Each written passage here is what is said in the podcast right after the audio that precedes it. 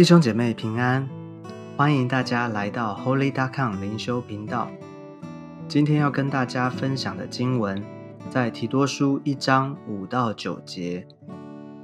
提多书的一章五到九节，我们先一起来读今天的经文。我从前留你在隔离底，是要你将那没有办完的事都办整齐了，又照我所吩咐你的，在各城设立长老。若有无可指责的人，只做一个妇人的丈夫，儿女也是信主的，没有人告他们是放荡不服约束的，就可以设立监督。既是神的管家，必须无可指责，不任性，不暴躁，不因酒滋事，不打人，不贪无义之财，乐意接待远人，好善，庄重，公平，圣洁自持。坚守所教真实的道理，就能将纯正的教训劝化人，又能把争辩的人驳倒了。这个地方，保罗他提到，他从前留提多在格里底，格里底是地中海的一个岛屿。保罗曾经跟提多一同去过那个地方，他们在那里有同工过。但后来保罗因因为一些缘故呢，他离开了，所以留下提多。要他继续的完成那些还没有完成的工作。保罗的身份比较特别，他是神所呼召的使徒，他被托付要把福音传到外邦，所以他在各地建立教会。格里底是他曾经去过的一个地方，可能在他的心里面呢，这个地方的教会应该要发展到一个规模，但因为他自己没有办法继续的在那个地方服侍，所以他把这样的心愿。就寄托在提多的身上，所以可见得提多是保罗一个很信任，而且是有能力的一个童工，因此他能够被保罗所托付去完成建造教会这个很重要的工作。啊，我们晓得保罗其实他是一个严谨，他不是一个随随便便的人，他也不是服侍没有品质的，他找的童工呢，一定是经过他的观察，有一起童工过，了解这个人是怎么样的人，可不可靠。他才会把事情交给他的，而我们在教会里面也是这样子。我们在一起呢，同工不是好像分工分工把事情分完，然后各自做，把事情完成。其实越是重要的服饰，你就会越找越信任的同工。这在建造教会里面，这是一个很重要的一个原则。所以呢，啊，当教会建造，啊，当教会人多了起来之后呢？就会需要有领袖，所以紧接着保罗对提多就说了：“又照我所吩咐你的，在各城设立长老，设立长老，也就是要设立领袖。领袖团队很重要，因为领袖会决定教会。所以呢，首先要在各城设立长老。那长老呢，是教会里面的一个治理的职分。所以第六节他讲到这个长老的条件是什么？”他说：“若有无可指责的人，只做一个妇人的丈夫，儿女也是信主的，没有人告他们是放荡不服约束的，就可以设立。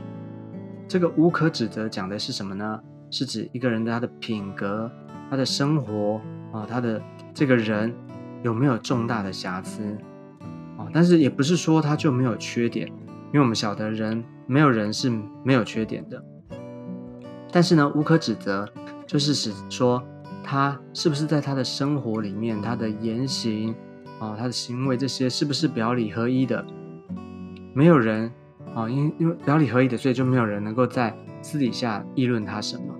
这个条件很重要，因为你可以想象一下，如果今天在教会里面，教会里面的领袖啊，一天到晚好像社会新闻里面讲的一些的啊，一天到晚有这些的八卦，有这些绯闻的话，你觉得？这个教会会变成什么样子？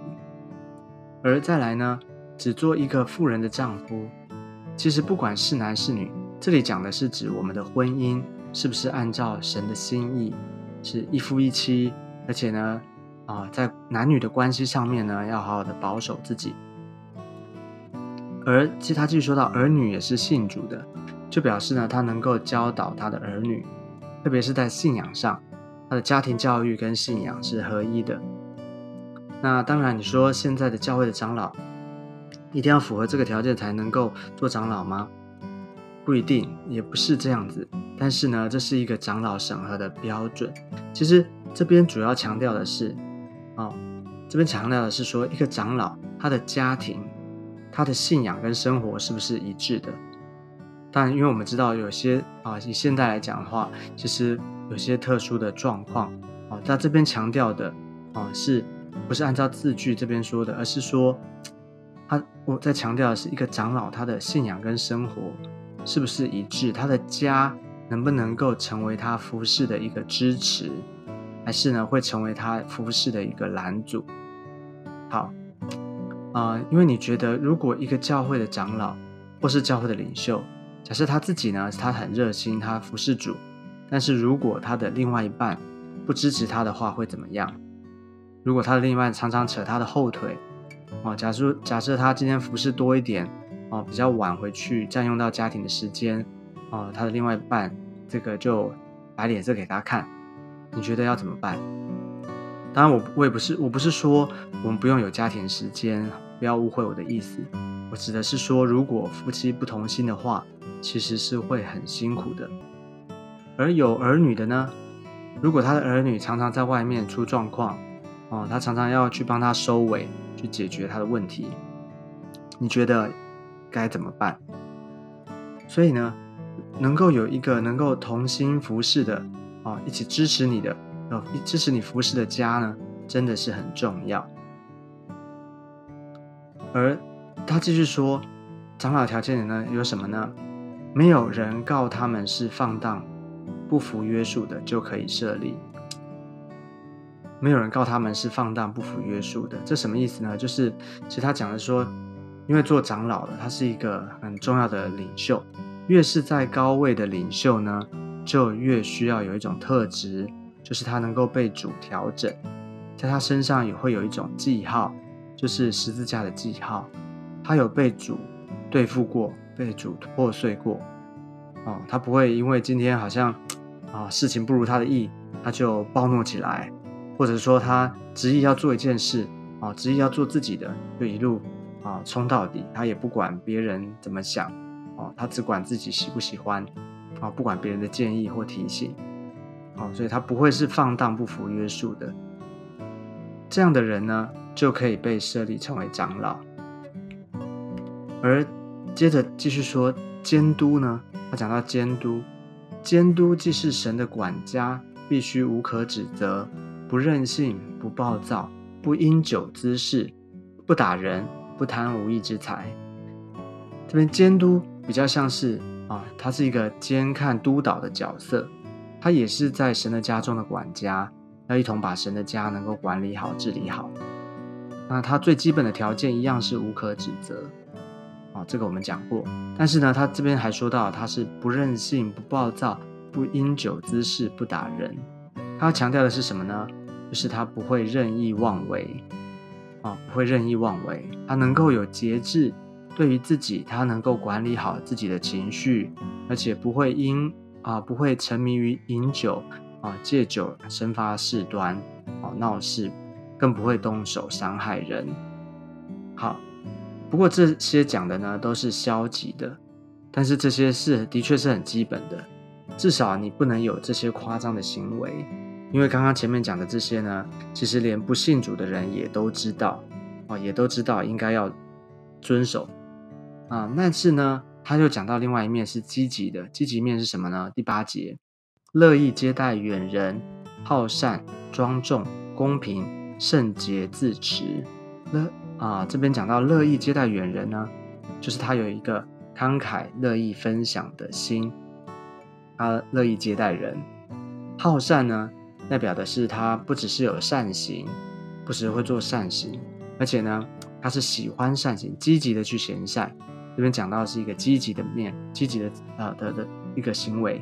好，庄重呢，指的是什么呢？他的意思是有自制力，有节能够节制，能够控制自己，知道什么时候该做什么事。呃，公平呢，我们都清楚，公平就是他特别讲到处事，在做事办事的时候，他不会偏袒。哦，不会因自己的喜好偏袒某一方，他是一个正直的人。那圣洁自持呢，指的是说他对神有一种完全的专一的渴慕，哦，圣洁，并且呢，他能够被训练有属灵的纪律，自持，哦，能够啊，discipline，be disciplined，好，这些都是属灵很重要的品格，这些呢，也都是我们在预备童工、成全童工上面很重要的一个依据。好，那最重要的是什么呢？就是第九节，在真理的上面呢，他说坚守所教真实的道理，就能将纯正的教训劝化人，又能把争辩的人驳倒了。就是说，我们对真理清不清楚、坚不坚定，不会因为啊在乎人或是在乎跟人的关系呢，就打破了应该有的对真理的坚持。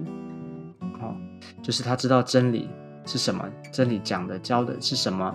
他就照这样做，他不会啊，因为人情世故啊就打折扣。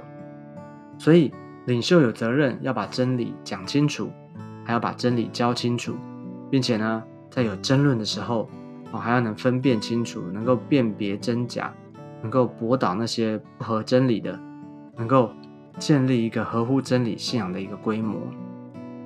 好的，今天呢，最后呢，我们分享就是。